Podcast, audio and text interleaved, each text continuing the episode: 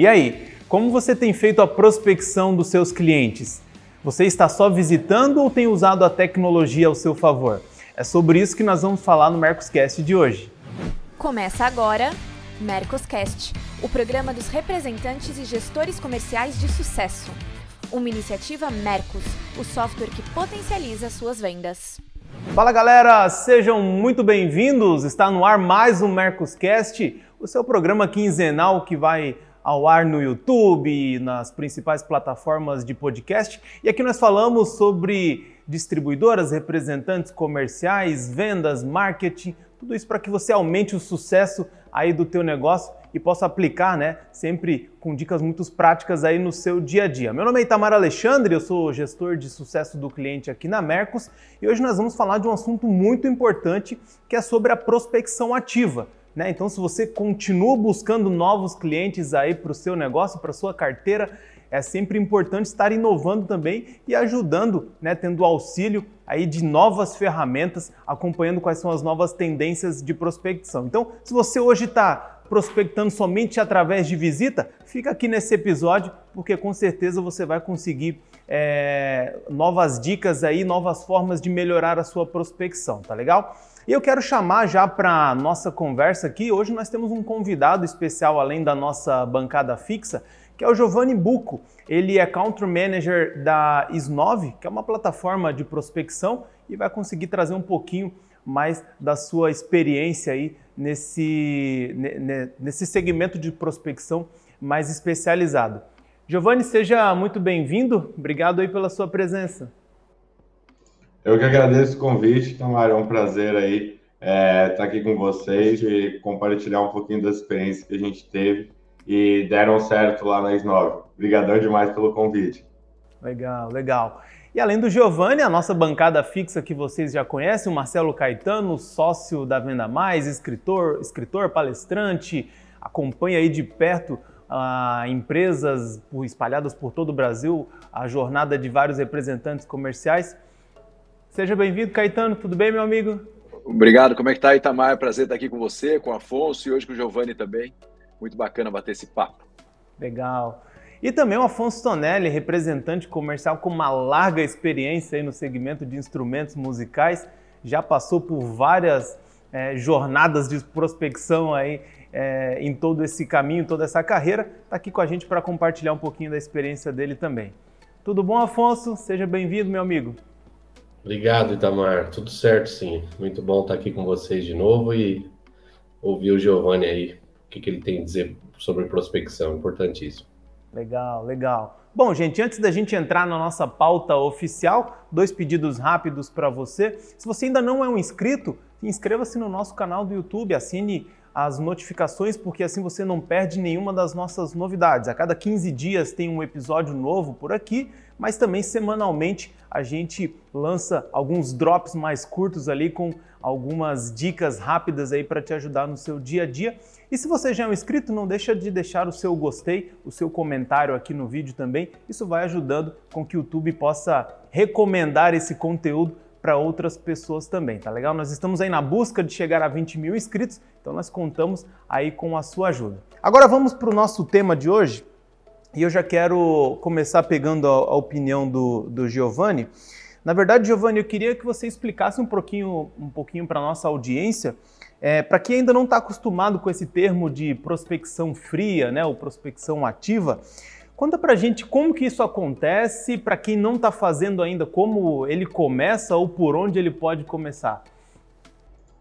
Muito legal, Itamar. É, eu venho, eu trabalho com geração de demanda em mídias digitais há quase 10 anos e eu venho muito do funil inbound, então daquele marketing de conteúdo, onde eu vou escrever um conteúdo e trazer esse lead para mim até o momento que ele esteja pronto para compra. Então, escrever um blog post, esse cara vai chegar em algum momento lá. É, acho que todo mundo aqui já pesquisou alguma coisa no Google e chegou num site, aí foi entendendo até a empresa, problema, até chegar no momento de compra.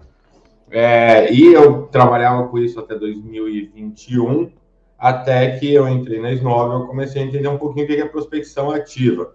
E aí eu lembro que, pô, quem aqui já viu né, marketing de conteúdo sabe a dificuldade que é gerar mil leads, mil é, potenciais clientes ali numa ação.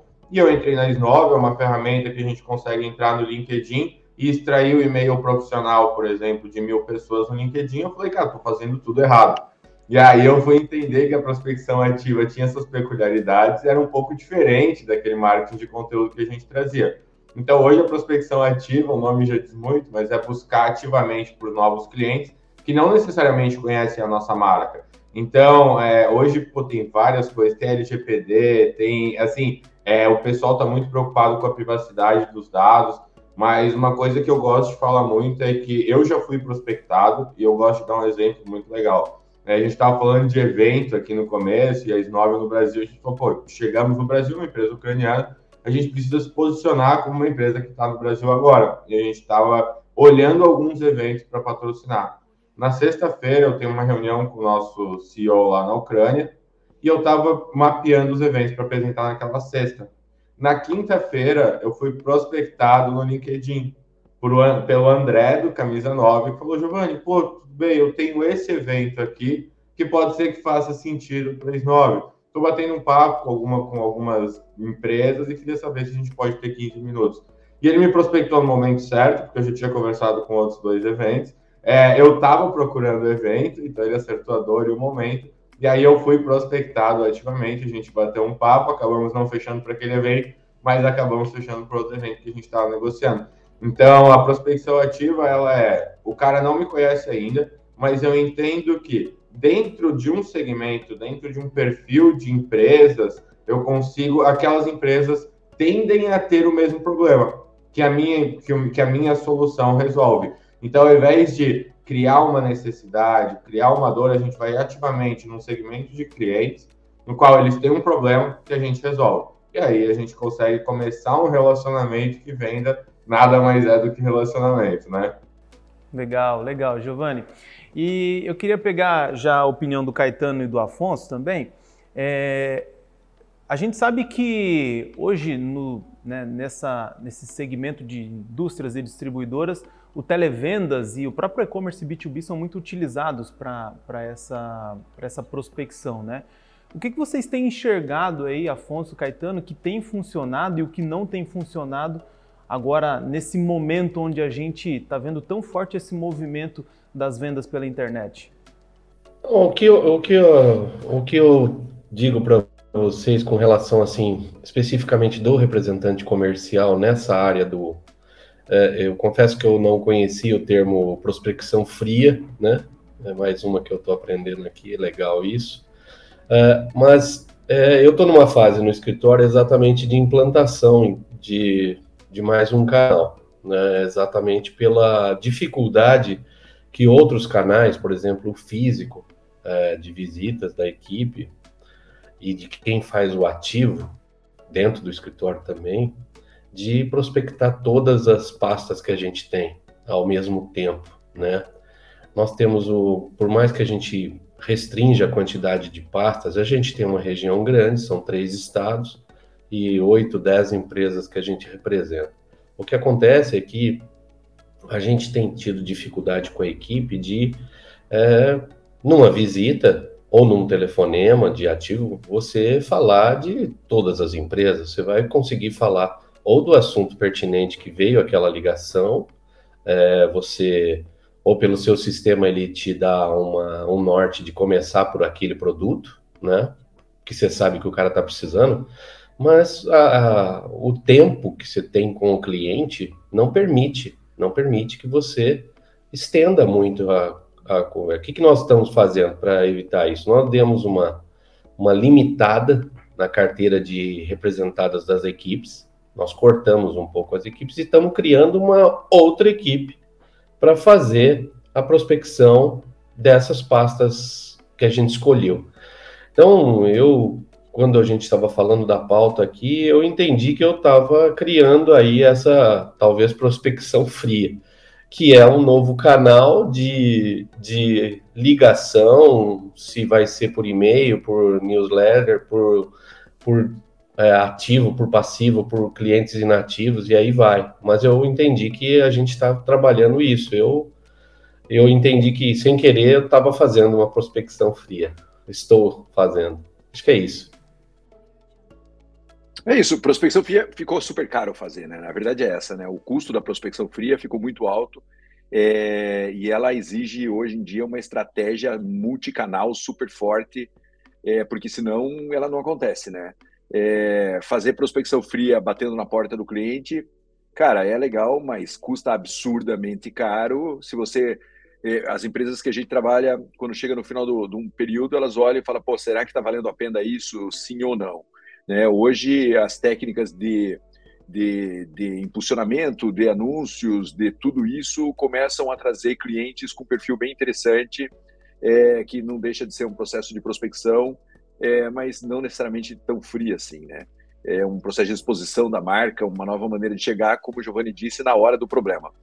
É, então, o que eu vejo é que as empresas é, essa parte da venda foi a parte mais técnica, sem dúvida nenhuma, nos últimos anos. Antigamente você grava o vendedor na rua, o representante na rua e falava, cara, vai lá e prospecta. Hoje é trabalho de sniper mesmo, né? Eu mesmo na Venda Mais, a gente está passando por uma experiência bem interessante de algum tempo. Eu confesso que durante um tempo a gente vende tickets altos na Venda Mais. É, e durante um tempo o produto nosso é de alto valor agregado. E durante um tempo eu falava, cara, como é que eu vou trazer empresas grandes que não seja caçando empresas grandes no mercado, né? E a gente vai, faz feira, faz eventos, agora mesmo está num evento, é, mas a gente começou a, a, ver que quando você ajusta estrategicamente digital, mas tudo isso, a gente consegue trazer, inclusive, empresas grandes para dentro do funil. Porque o cara está procurando uma solução. De repente não é um funil tão conteudista como tu era antigamente, que você tinha que ficar mandando um monte de conteúdo, né? Porque antigamente, cara, a ordem do dia era manda 500 e-mails, 300 não sei o quê. Hoje em dia o cara não entra mais muito nessa, né? Ele quer saber quem é você e quer. E se ele estiver precisando comprar, ele vai comprar. Então acho que essa parte de prospecção ficou muito técnica, é muito difícil fazer internamente, cara, é muito difícil, assim, é uma Empresas maiores conseguem fazer internamente, mas empresas menores precisam achar parceiros no mercado, o que também não é fácil, porque como todo mercado meio novo, tem um monte de, de gente fazendo, alguns melhores, outros piores, e tem que ter consistência, como qualquer coisa. O que eu vejo é que às vezes as empresas elas definem uma estratégia digital e elas não têm a paciência que elas tinham com a estratégia física. Então, antigamente, ele botava um cara na rua, um vendedor, um representante comercial, e ela tinha um tempão, dava um tempo. Por quê? Representante comercial, a empresa acha que o dinheiro não é dela. No final é, porque se o representante não tem resultado, ele cobra da empresa de alguma maneira ou ele vai embora. Então, eu vi que antigamente as empresas tinham um tempo, agora elas querem implantar um processo digital e amanhã está funcionando. E não vai funcionar. Um processo digital consistente de prospecção fria vai demorar, cara, um, dois, três, quatro, cinco, seis meses até você encaixar todo o processo e fazer ele funcionar. Minha experiência, em, em todos os clientes que a gente atua, diz que isso vale a pena, é, porque você consegue ter uma previsibilidade maior nesse processo de prospecção. É, mas assim, simplesmente colocar o representante na rua e falar, vai lá e prospecta, cara, é muito brutal. Porque o representante nem sempre tem estrutura que o Afonso tem, a, a né? O cara às vezes é sozinho, cara. E aí você vai jogar ele para fazer como se fazia muito antigamente. Então você precisa alternar o jeito de fazer isso e entender que a empresa tem uma responsabilidade enorme nesse processo e não é só largar o time na rua e falar vai lá e acontece. Inclusive, né, Caetano, acho que esse também é um dos principais motivos que matam representantes no início de carreira, né? Que é aquele cara que está começando e às vezes não tem uma carteira formada e vai remar muito tempo até prospectar e montar uma carteira sólida e esse cara, por causa do custo, acaba sofrendo e acaba desistindo muitas das vezes, né? Acho que o Afonso deve ter pego muito isso também na, na jornada dele. É exatamente isso. O Afonso pode falar mais sobre isso, mas é exatamente isso. Principalmente quando o representante resolve que ele vai ter uma região gigante, né? que é uma, que é uma, que é um, que é um, é um fraco, né, do representante querer uma região maior, né? Aí ele vai querer pegar uma região maior e aí ele se estoura de custos, né? É, então, com certeza, esse processo de prospecção é algo que custa muito caro para o representante comercial iniciante, e aí a empresa precisa estabelecer uma relação com ele. Enfim, aí a empresa precisa decidir o que fazer, porque se largar ele na rua sem grana, começando, se esse for o perfil que a empresa está procurando de representante comercial, cara, alguma coisa vai ter que ser feita, senão dificilmente ele vai sobreviver. É, eu defendo que o, a prospecção, ah, quando a gente é inserido numa, numa nova pasta, num, para trazer, fazer essa prospecção, eu acho que a gente tinha que ser orientado, a, pelo menos, a ter uma, um, uma diferenciação dos clientes, né? Porque não dá para abordar os clientes da mesma forma, né? A prospecção, se os clientes têm potenciais totalmente diferentes e talvez até é, mix de produto diferente. Então, aí vai eu aqui de novo falar, mas eu acho que geralmente a gente é mal orientado com relação a isso. Eu digo nós, os representantes, o cara solta aquela lista de cliente e fala: se vira aí, amigo. E aí ele aborda um cliente que tem um potencial X da mesma forma que ele opera ou, ou, aborda um cliente de prospecção de 10x. Vai dar errado, vai dar totalmente errado, ou o representante uh, vai se dar mal, ou a empresa vai se dar mal porque não vai conseguir entrar nesses caras. Então, é, não é fácil. A prospecção vindo do escuro aí, para quem não conhece a carteira de clientes e pegar uma, uma região, o começo aí que o Telmar falou, é muito difícil, muito complicado mesmo. A gente tem que e com a enxada na mão. É, e Giovanni, aproveitando esse gancho aí que a gente começou a falar sobre, sobre estrutura, é, queria que você falasse um pouquinho para nossa audiência aí como, para quem está começando, como conseguir boas listas de prospecção, né? Para quem está querendo desbravar isso aí, para quem está para quem tá começando, principalmente é, quem está entrando no varejo, principalmente em varejistas que já estão bem consolidados com, com vários fornecedores. Como o cara começa? Como ele, por onde ele, qual a melhor técnica para ele começar? Boa, eu gostei muito da, da ideia do Marcelo começar por uma região pequena. Quando a gente, ele comentou previsibilidade, é, um dos livros que eu sugiro aí, que é como começou, assim, acho que um dos pais da prospecção ativa foi o Aaron Ross, que escreveu Receita Previsível, então é um livro muito bom para o pessoal ler. Quem está com times menores tem o Hipercrescimento, que é para começar, e aí ele traz pequenos times como fazer uma prospecção ativa de uma forma eficiente. É, mas outro ponto que eu achei muito legal que o Marcelo trouxe é, é uma estratégia multicanais. E isso é uma realidade que a gente tem que entender muito bem onde é que está o nosso público para criar a lista. Então, um exemplo claro é empresas de tecnologia, empresas de marketing e cargos mais altos de tomadores de decisão normalmente estão no LinkedIn.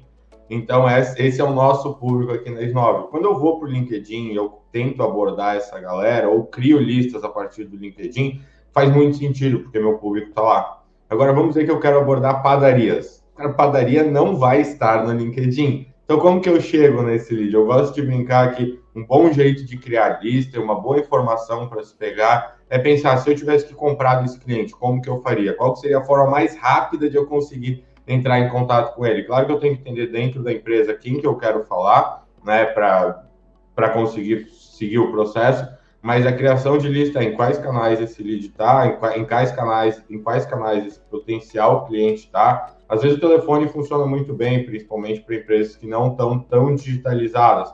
Cara, como que eu consigo o telefone?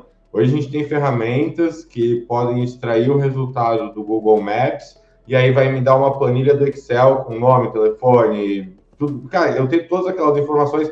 Ah, vai resolver o problema? Vai vender para mim? Não vai. Mas ele já vai ajudar uma parte do processo que era mais manual, que era visitar várias empresas. Então eu consigo ir ganhando. Eu gosto muito disso. É, ninguém aprende jiu-jitsu na primeira aula, então acho que é isso que o Marcelo falou, cara, é um, dois, três, cinco meses. Então eu sou, eu sou faixa preta, não foi fácil chegar é, e eu nunca vi ninguém que, pô, chegou na primeira aula e sabia. Cara, não teve essa. Então, eu acho que tudo na vida a gente tem que é, aprender, né? E o caminho é um caminho que ele leva realmente um tempo, ele não é do dia para a noite.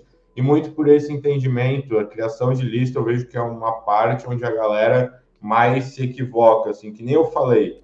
Eu vim do, eu vim do marketing de conteúdo. Gerar mil leads no marketing de conteúdo é triste. Para a gente ter mil ouvintes de um podcast, a gente está começando um podcast também é difícil.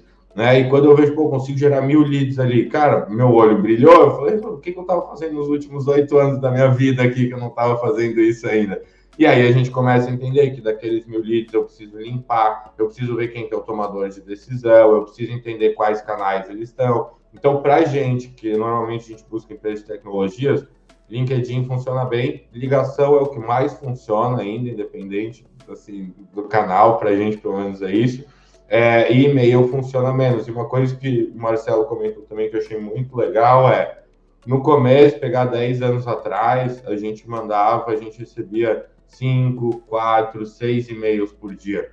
Hoje, um CEO, na média, recebe 60, 70 e-mails por dia. Então, se não se destacar muito bem utilizando o e-mail, ela não vai conseguir ter realmente é, aquela resposta da pessoa.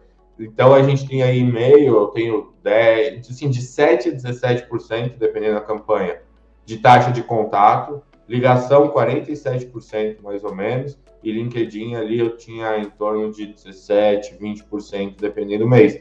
Mesmo a ligação funciona melhor, eu acho que vários públicos isso vai fazer sentido. Claro, tem quem está mais home office, quem está menos.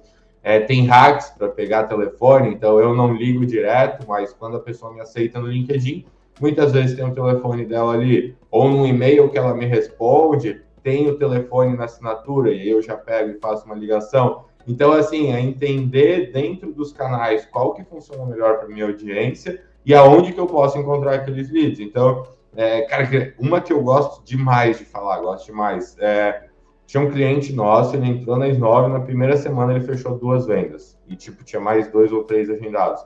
Ele vendia mídia paga, então ele vendia tráfego pago, Google principalmente. Ele ia na segunda página do Google e, fala, e via as empresas que estavam na segunda página do Google. Descobria o e-mail dessa pessoa e mandava um e-mail para ela falando assim: Oi, tudo bem? Eu vi que teu anúncio está na segunda página do Google. Não sei se tu sabe, mas lá é considerado a, o cemitério dos anúncios. Ninguém vai para lá. Né? É, eu vi aqui que é, o teu anúncio está na segunda página por causa desse, desse, desse, desse ponto. Se tu quiser bater um papo de 15 minutos, eu posso explicar esses pontos e mostrar algumas dicas como tu pode resolver eles e ter mais resultado gastando menos.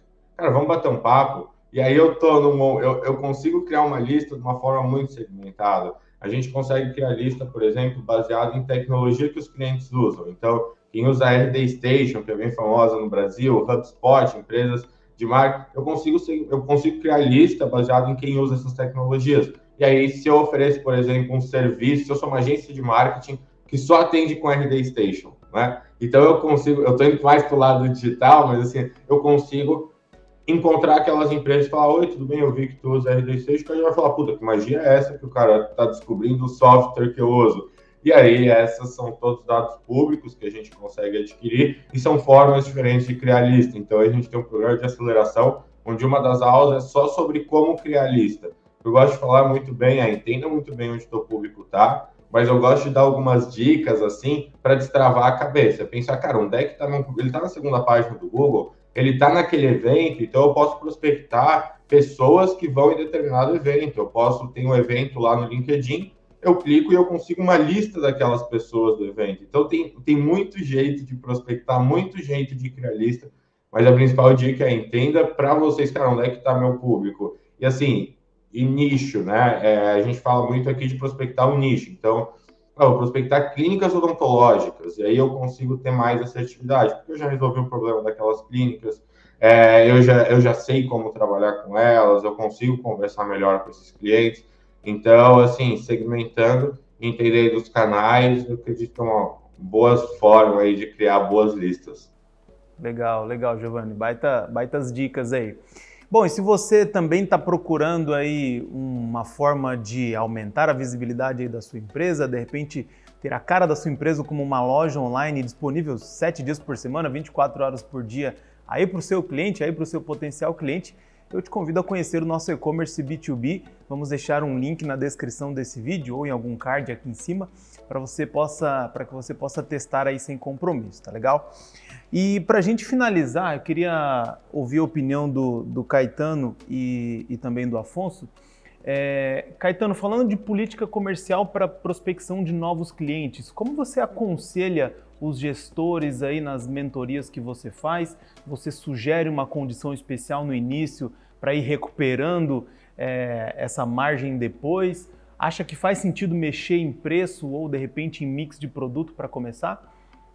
Eu acho que a empresa tem, é, por obrigação, ajudar a montagem do mix inicial de venda para um cliente, sabe? Então, eu, eu, eu, sempre falo que empresa representante, empresa equipe comercial, é, é tudo a mesma coisa, não, não, são coisas distintas, né?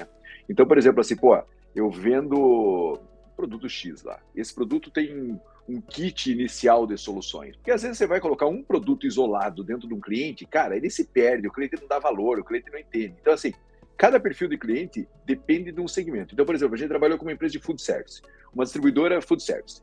Cara, tinha o kit restaurante de luxo. O kit restaurante de luxo, é, cara, eles tinham 20 produtos lá de, da alta gastronomia que era para oferecer aquele pacote pro cara do restaurante de luxo. Porque não adianta chegar lá e falar, pô, eu tenho aqui essa anchova, não sei o quê. O cara vai falar, pô, você veio aqui para me oferecer uma anchova, cara. Ele não tem o tempo para receber todo mundo. Então, assim, o kit restaurante de luxo é aquele kit. O kit panificadoras de luxo é esse kit panificadora de luxo.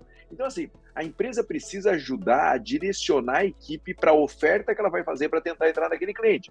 Porque ela não está entrando lá para vender o produto, ela está lá para ganhar dinheiro junto com o cliente. Senão, não tem por que ela está lá.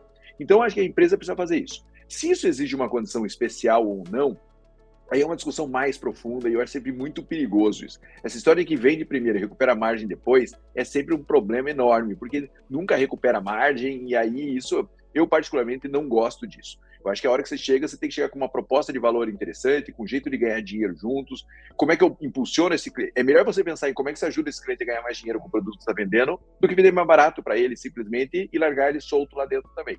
Então, acho que toda a cadeia tem que dar suporte nesse processo de prospecção. Eu gostei muito do que o Giovanni falou, queria só entrar nesse detalhe aqui. Então, você vê, não adianta chegar anunciar para o cliente, você tem que anunciar para o cliente que está na segunda página do Google e tem que ter uma abordagem legal para esse cliente.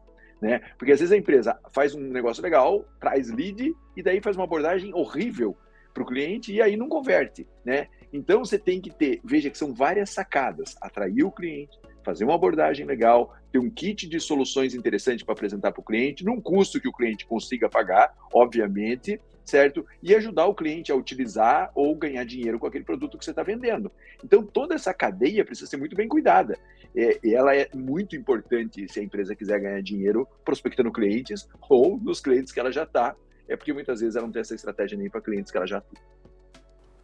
Legal. Afonso, quer complementar aí como que você faz essa prospecção? Sim, é, na realidade é, é, é tudo diferente, mas muito parecido, vamos dizer. É porque se você, na prospecção aí que o Giovanni falou de ah, achou o cliente da segunda página, mas ele achou o cliente. Então, a primeira coisa que ele tem, identificou a deficiência do cliente. No meu caso, é, indo para o mesmo, como dizer, são diferentes, mas são iguais, uh, qual produto que ele, esse cliente que eu não estou atendendo e que eu tenha a solução? Ele deu a solução lá para o cara, dizendo, oh, se eu fizer isso, isso e aquilo, vai melhorar o teu, a tua, teu handicap, ou você vai aparecer melhor e tal. No meu caso, é exatamente olhando o mix de produto que o cara tem, os concorrentes que estão na prateleira do cara e o que eu posso oferecer.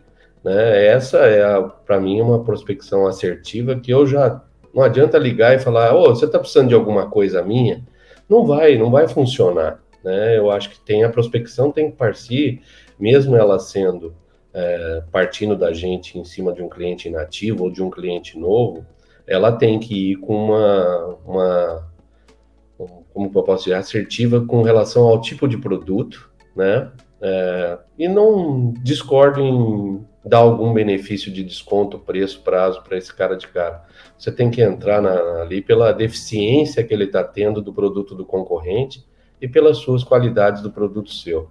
Então eu, eu tenho é, esses canais que a gente está abrindo e que a gente tem no escritório de fazer a prospecção em cima da nossa carteira de clientes, ativa ou inativa, é em cima de produtos que a gente não está conseguindo vender e que a gente entende que esse cliente precisa. Então a gente vai nessa prospecção mais pontual, com produtos pontuais. Eu acho mais legal. Legal, Afonso. Giovanni, obrigado pela tua presença aí. Com certeza foram várias dicas bem práticas aí para quem está começando, para quem está querendo melhorar a forma como faz a prospecção. É, então, se quiser deixar um último recado aí para a nossa audiência. Boa, só agradecer mesmo a oportunidade. Quem quiser se conectar comigo lá no LinkedIn, é, sendo um pouco mais ativo lá, é Giovanni, traço Buco, B-U-C-C-O. É, agradeço demais aí o Marcelo, o Afonso, é, a Letícia que me convidou. Então, pô, foi, um, foi muito legal trocar experiência. Eu acho que o nosso público é, muito, é um pouco diferente.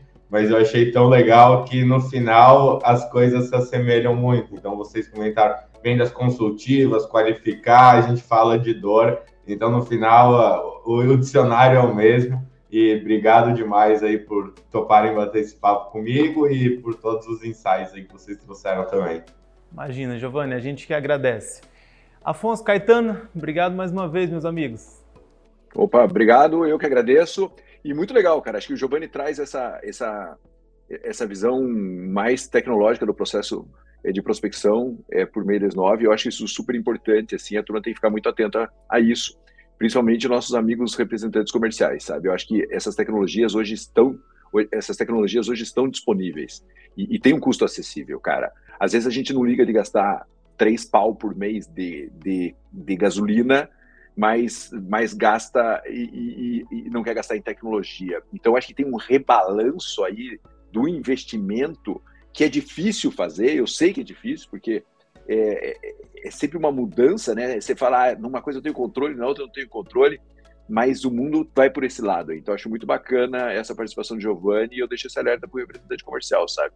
Está acessível, vai atrás, é, enfim, se precisar de ajuda, fala, mas a gente precisa começar a olhar com muita inteligência esse processo.